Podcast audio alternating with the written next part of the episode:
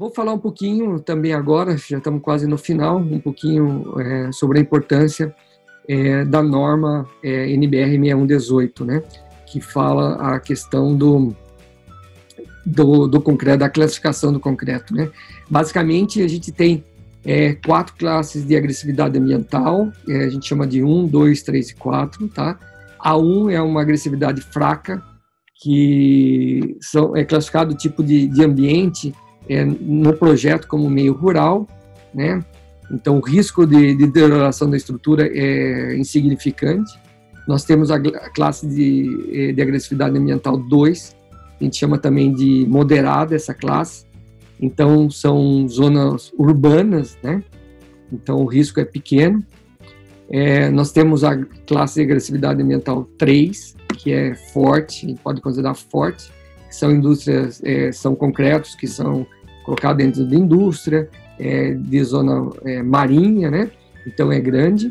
E temos o, a classe de agressividade ambiental 4, que é muito forte, que são indústrias também, é, químicas, é, onde nós temos respingos de maré, então o risco de deterioração da estrutura é muito alta, né?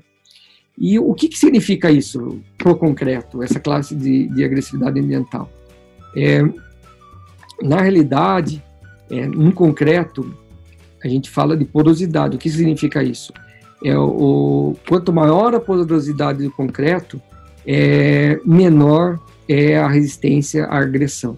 Então, quanto menor a porosidade do concreto, mais resistente ao meio agressivo é esse concreto.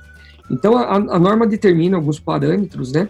Então, hoje, para nós, é, a, a, norma determina que a relação água-cimento é um dos parâmetros de durabilidade.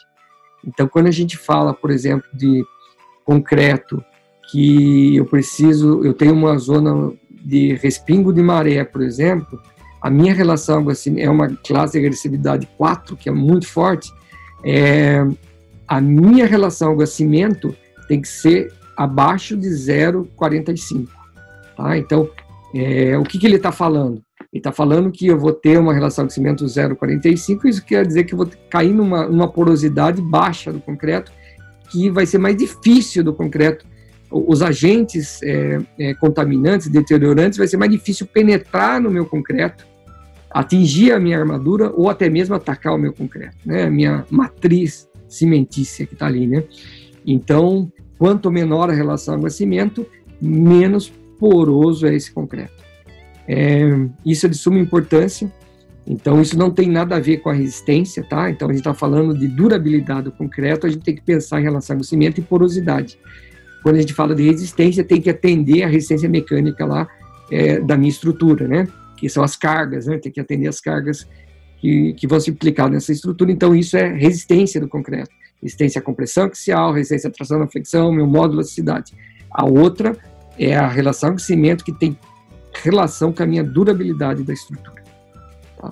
Então isso é de suma importância para é, nós engenheiros e exigir isso, né? Então quando eu vou fazer uma estrutura, eu tenho que saber quantos anos vão durar essa estrutura e me preocupar com a classe de agressividade e com a relação ao cimento do meu concreto.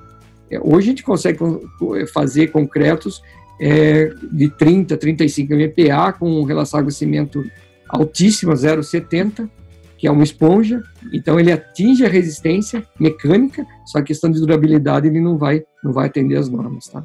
Então, um detalhe muito importante é ficar atento nisso, ok?